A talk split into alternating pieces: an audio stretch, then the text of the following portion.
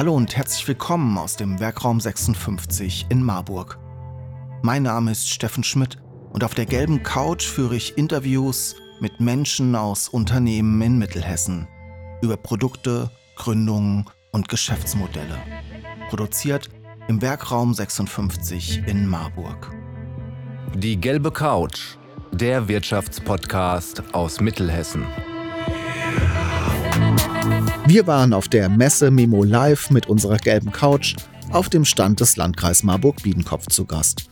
Diese Chance haben wir natürlich genutzt, um mit Mitarbeitern unterschiedlicher Fachdienste zu sprechen. Heute geht es um Klimaschutz, Radwege und die Denkmalagentur. Wir bedanken uns nochmal an dieser Stelle herzlich für die Möglichkeit, unseren Podcast im Rahmen der Wirtschaftsförderung auf der Messe auszustellen. Vielen lieben Dank und jetzt ab in die Folge.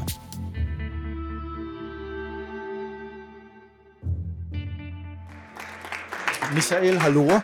Wir machen, hallo, grüß dich. Wir machen das so richtig Podcast-mäßig. Normalerweise sitze ich ja auf der Couch, das ist ein ganz intimer Rahmen. Wir können jetzt reden, als wären wir hier unter vier Augen beim Burger essen. Ja, ich habe ja schon gehört, wir haben gleiche Darmstädter Vergangenheit. Darmstädter Vergangenheit, deswegen duze ich dich auch, ähm, oder ich müsste ja sagen Gude eigentlich, Gude. Um, um dich darmstädterisch zu begrüßen. Erzähl mal, wie hat es dich in den Landkreis Marburg-Biedenkopf verschlagen? Wie bist du zu deiner Stelle gekommen? Du bist Teamleiter beim Team Klimaschutz, Klimaschutz. im Fachdienst Kreisentwicklung und Klimaschutz. Richtig? Richtig, sehr gut. Fachdienst 13.4.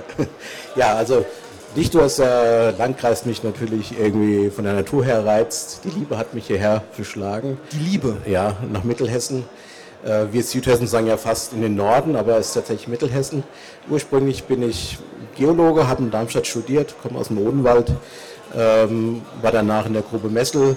Dann ging es schon mal wieder ein Stückchen nord nördlich nach Frankfurt in den Zoo, Naturschutzarbeit, Nachhaltigkeitsarbeit und dann ging es nach Mittelhessen, kurz nach Linden und jetzt hier seit einem Dreivierteljahr für den Landkreis tätig. Das heißt, die Natur reizt dich schon immer, der Klimaschutz reizt dich schon immer, kann man das so sagen?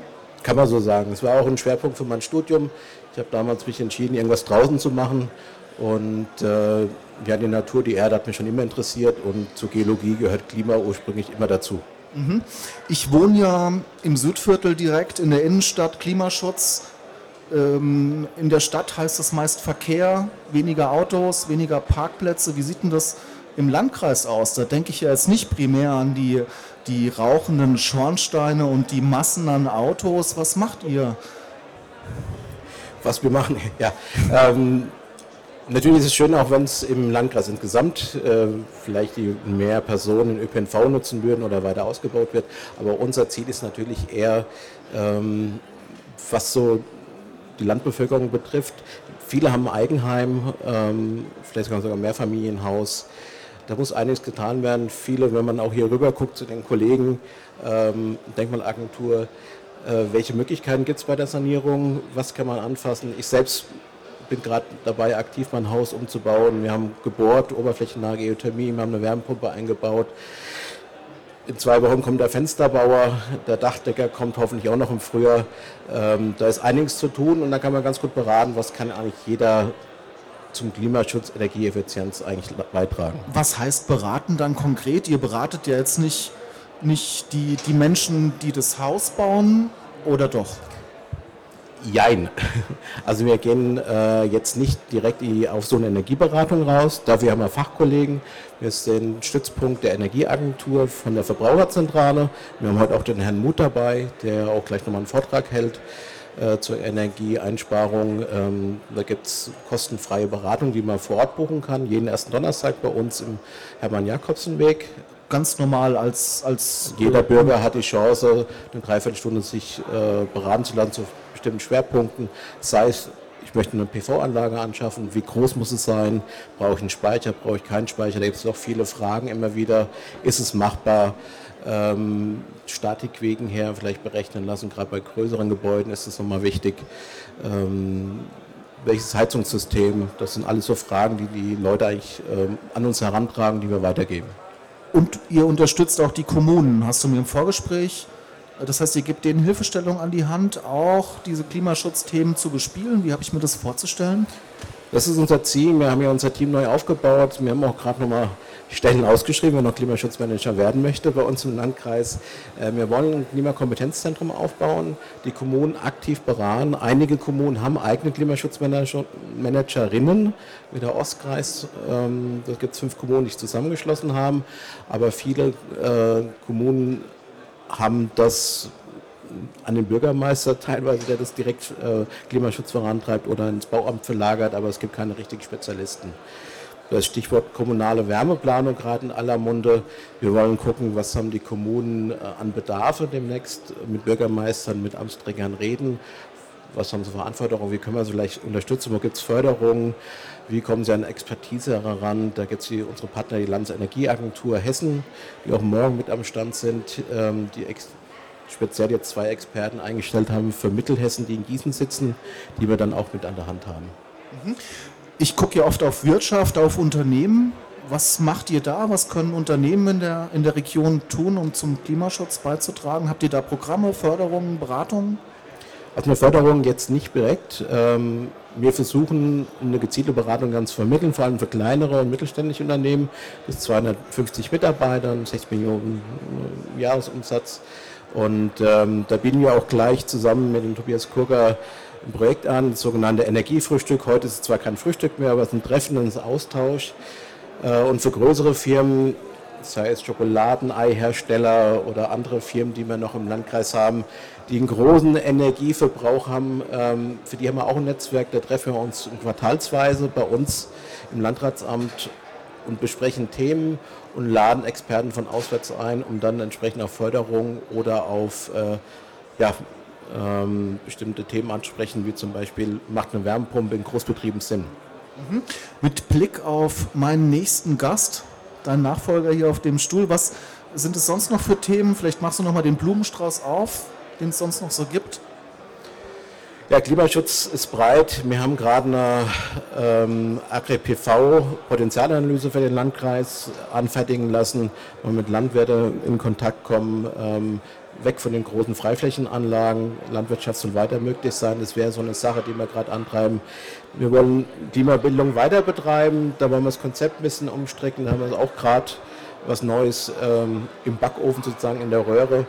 Äh, und aktuell werden jetzt in den nächsten zwei Monaten Kolleginnen ähm, dazukommen, die Klimawandel-Anpassungsmanager dann sind.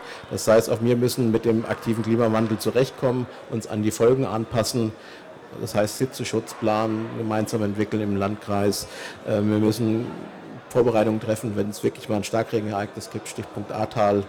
Davor wollen wir ein bisschen gewappnet sein. Und dazu arbeiten wir mit den Kommunen zusammen. Super. Michael, unsere Zeit ist, glaube ich, schon, schon abgelaufen.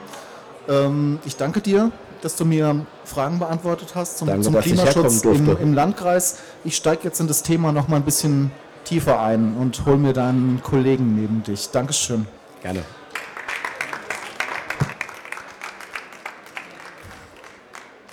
Ja, auch podcastmäßig sage ich Sebastian zu dir, Sebastian Grimm, Teamleitung vom Fachteam Radverkehr. Ich wohne jetzt seit zwei, zwei Jahren in der Innenstadt.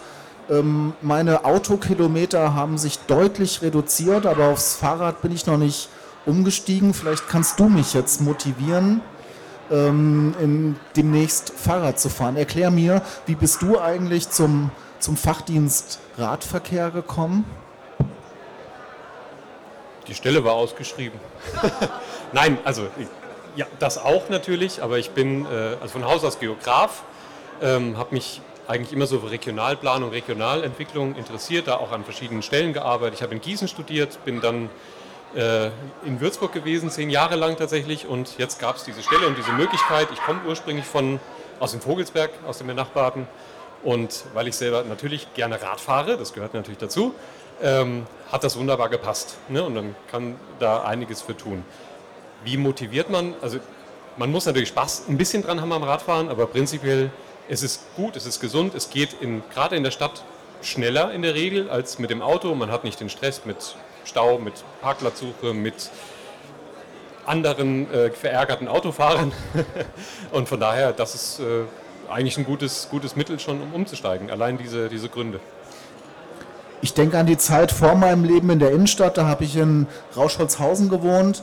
Ähm, da wäre ich jetzt nicht unbedingt mit dem Fahrrad nach Dreihausen in den Rewe gefahren. Ist das für dich oder ist es für euch das Thema, dass ihr die Menschen dafür begeistern wollt? Durchaus. Also die, die Kernaufgabe, die wir haben, ist für den Landkreis ein durchgängiges Alltagsradwegenetz zu machen. Also vielleicht Unterschied Alltag und Freizeit. Im Alltagsradwegenetz bedeutet, dass es die möglichst kürzeste Verbindung von A nach B ist, möglichst keine Steigungen drin, eine sichere Streckenführung.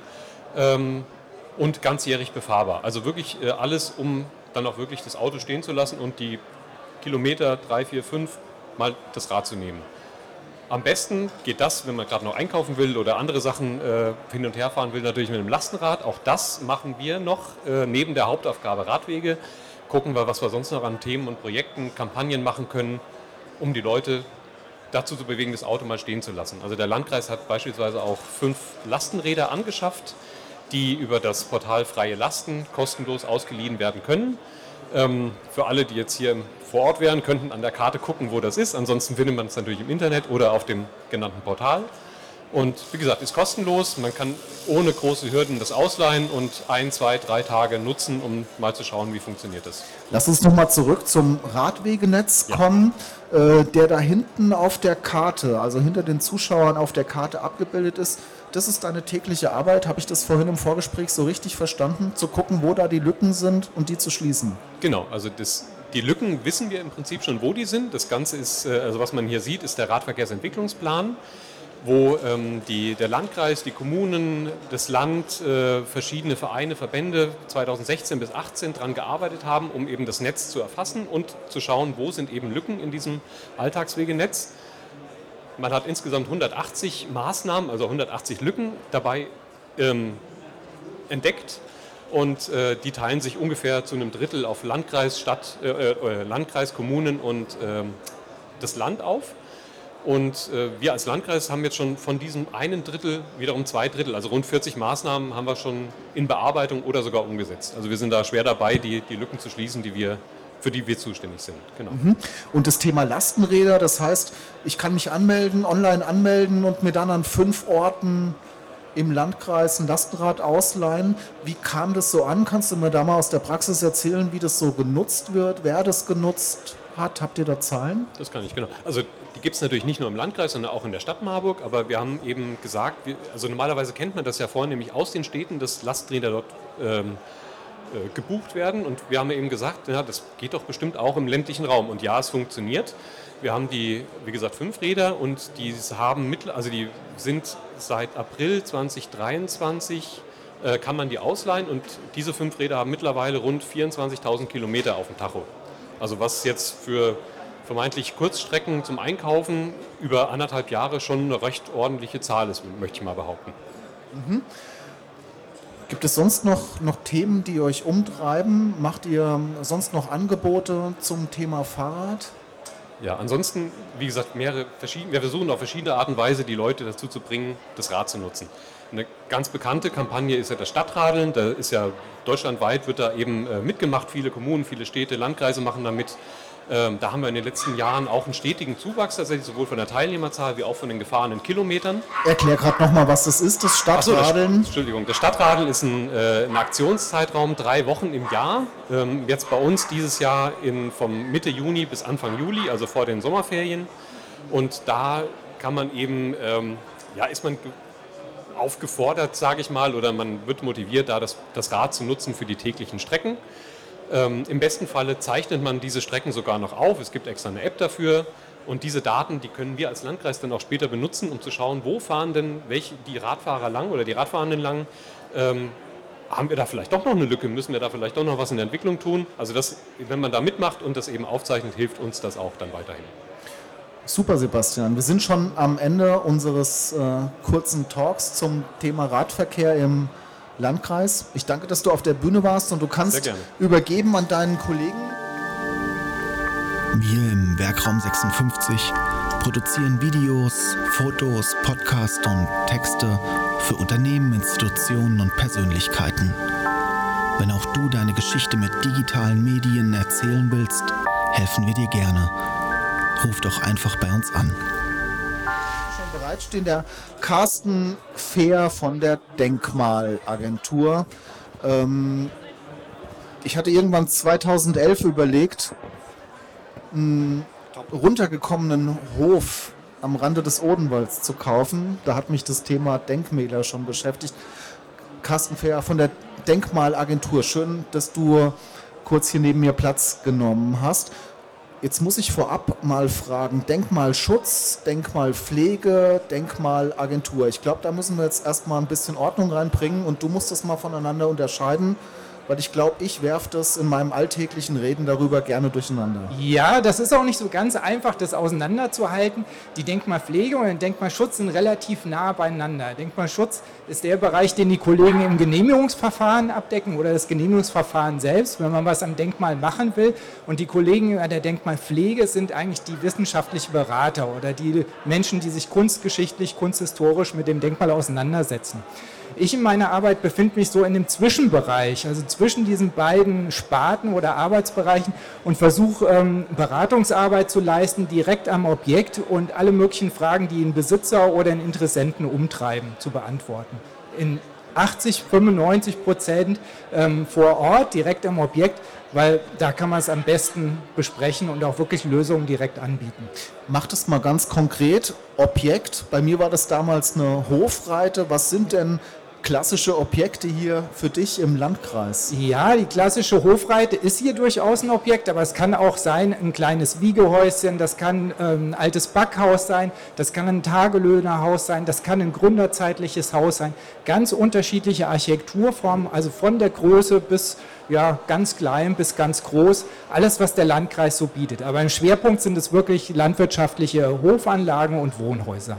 Jetzt muss ich mal kurz zwischenfragen. Für mich hat das so eine Faszination. Wie war das für dich? Was reizt dich daran? Wie bist du zu dem Job gekommen? Es ist eine absolute Faszination. Für mich ist es schon eine Leidenschaft. Ich mache das mein ganzes Berufsleben lang, von der Ausbildung in einem Architekturbüro übers Studium und meine selbstständige Tätigkeit davor. Ich mache das also sehr, sehr lange und das ist ein Thema, was mich schon immer umgetrieben hat. Also alte Architektur wieder in eine neue Nutzung zu bringen, den neuen Sinn zu geben, Leute auch ähm, identitätsstiftende Orte wieder, äh, wieder zu beleben oder wiederzugeben. Es macht unheimlich Spaß und Freude. Was sind denn da für dich Highlights hier in der Region? Was sollte man denn mal besuchen? Für mich sind es so Sonntagnachmittagsausflüge. Ja. Ich gucke dann auch eher in Richtung Industrie, Industriedenkmäler war da hinten Richtung Landil jetzt auch mal fremd ja. unterwegs gewesen. Aber wenn ich hier im Landkreis bleiben will, wo sollte ich denn da mal hin?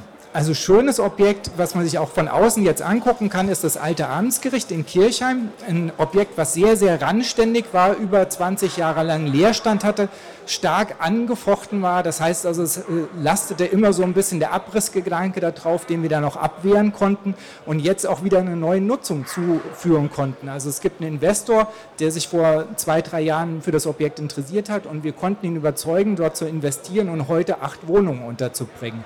Und das ist ein tolles Erfolgserlebnis, also wirklich mal ein Denkmal aus dem Abrissgedanken wieder in eine neue Nutzung zu bringen, ist ein Beispiel. Wie ist das Thema neue Nutzung für dich? Ich sag mal, ist Wohnung da der beste Weg oder stellst du dir manchmal, hast du da manchmal bestimmt auch mehr Fantasie? Was sind denn sonst noch so Nutzungen, die du inspirierend findest? Also Wohnung ist natürlich ganz präsent, ist auch immer gebraucht. Dafür bieten sich halt ehemalige Wohngebäude super an. Aber in jeder Scheune oder in jedem Nebengebäude, was eine einfachere Architektur hat, kann man durchaus sich andere Dinge überlegen. Sei das jetzt ein Coworking Space, ein Fahrradhostel, vielleicht auch eine temporäre Nutzung nur über einen Sommer oder so. Da ist ganz, ganz viel möglich und auch der Kreativität ähm, ganz viel Freiraum gelassen. Und da habt ihr auch gerade so eine Aktion, ich nenne das mal Neudeutsch Matchmaking. Ich habe hab da vorhin so eine so eine Karte in der Hand gehabt. Erzähl mir mhm. davon, was habt ihr da vor, was macht ihr da? Das ist das Projekt Provinzpioniere. Wir versuchen leerstehende Scheunen und alte ähm, Hofanlagen wieder in eine Nutzung zu bringen. Und das auf einer ganz, ganz niederschwelligen Art. Das heißt also, wir suchen Menschen, die eine Nutzungsidee haben, aber noch keine Scheune oder keinen Ort, wo sie das umsetzen können. Oder wir haben den Gegenfall, es gibt jemand, der hat so ein Objekt, was leer steht und ähm, sucht eine Nutzung dafür. Und diese zwei Dinge wollen wir zusammenbringen, also ein Match sozusagen herstellen und das auf einer ganz niederschwelligen Art. Das heißt also kein umfangreiches, großes Genehmigungsverfahren, sondern wirklich gucken, was ist minimal notwendig, damit die Person das dort umsetzen kann. Und der Gedanke ist halt, dahinter, die, diese ehemaligen Scheunengebäude haben es unheimlich schwer in eine Nutzung zu kommen. Und wir wollen einfach, dass auch die Wirtschaftsleistung im Ort halt bleibt, dass die Orte nicht verweisen, dass sie einfach wieder neu genutzt werden. Mhm. Gucken wir jetzt mal hier nach Marburg, unweit auch von hier der Marburger Lokschuppen. Ja. Ist das für dich so auch ein Leuchtturmprojekt, wo du sagen würdest, das ist da passt es sehr gut. Alte Substanz, neue Nutzung. Auf jeden Fall. Das ist ein absolutes, für Marburg selbst, für den Stadtbereich, ein absolutes Leuchtturmprojekt. Das ist super umgesetzt worden und so entspricht auch eigentlich die Vorstell äh, unsere Vorstellung davon, wie man Denkmalpflege machen kann, wie man eine neue Nutzung in ein altes Gebäude bringt, was ganz weit weg von der eigentlichen Nutzung her ist. So ein Eventzentrum bietet sich da an und ist da toll umgesetzt worden. Und siehst du da noch weitere Potenziale? Vielleicht da auch nochmal, wenn wir in den Landkreis gucken, wenn du jetzt Wünsche frei hättest, ja, was ich sehe da? Ich sehe da ganz, ganz viel Potenzial, vor allen Dingen in Sachen Wohnraum. Also wir haben eine Möglichkeit und auch wir haben Potenzial da, dass wir in jedem Ort nachverdichten können. Wir brauchen keine Neubaugebiete, wir brauchen keine neu ausgewiesenen Bauplätze, sondern wir können nachverdichten in den Orten selbst, die leerstehende Substanz wirklich wieder mit Leben füllen. Und das ist eigentlich auch die wahre gelegte, ja, gelebte Ökologie oder Architektur, die man ökologisch umsetzen kann. Wir brauchen keine nachversiegelten Flächen, wir können energetisch aufrüsten, wir haben die CO2-Einsparung, wir haben Ressourcenschutz. Alles verbindet sich mit dem Thema Denkmalpflege oder mit der Nachverdichtung. Das ist alles damit abgedeckt. Und jeder Ort hier im Landkreis bietet mindestens vier, fünf, vielleicht sogar zehn Objekte, wo man sowas machen könnte. Super. Jetzt habe ich noch privat, wir sind ja hier unter uns mhm. auf der gelben Couch. Ich bin gerne fotografieren auch so Lost Places. Mhm. Hast du mhm. da vielleicht noch ein paar geheime Tipps für mich hier? ja, da gibt es natürlich einige. Ähm, wenn man so mit wachem Auge durch die Orte fährt, dann findet man eigentlich in jedem Ort irgendwie so eine randständige Scheune oder eine Scheune, die so ein bisschen eingewachsen ist oder so. Da findet man in Burgeln was, da findet man in Kolbe was, da findet man in Rettehausen vielleicht was. Aber ein tolles Beispiel, wenn ich das jetzt mal so sagen darf, gibt es natürlich im Biedenkopf. Ähm, das kennen viele vielleicht auch schon aus dem Internet her. Also einfach ein waches Auge haben und man findet überall so Objekte.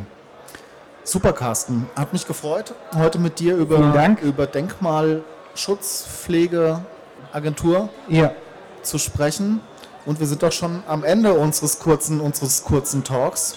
Ähm, ihr könnt es nochmal nachhören, wahrscheinlich in drei Wochen im Internet auf gelbecouch.de und da, wo es gute Podcasts gibt, sage ich gerne. Morgen bin ich nochmal hier um 13 Uhr ähm, mit Track IT Systems, einem Startup hier aus dem Landkreis, frisch gekündet, ge machen ordentlich, machen ordentlich Geschäft, sind glaube ich auch Geologen, wenn ich das im Geografen, sorry. Ja, Geografen morgen 13 Uhr bis 13.30 Uhr. Carsten und euch anderen beiden auch nochmal danke, dass ihr heute da wart und äh, ja, ciao.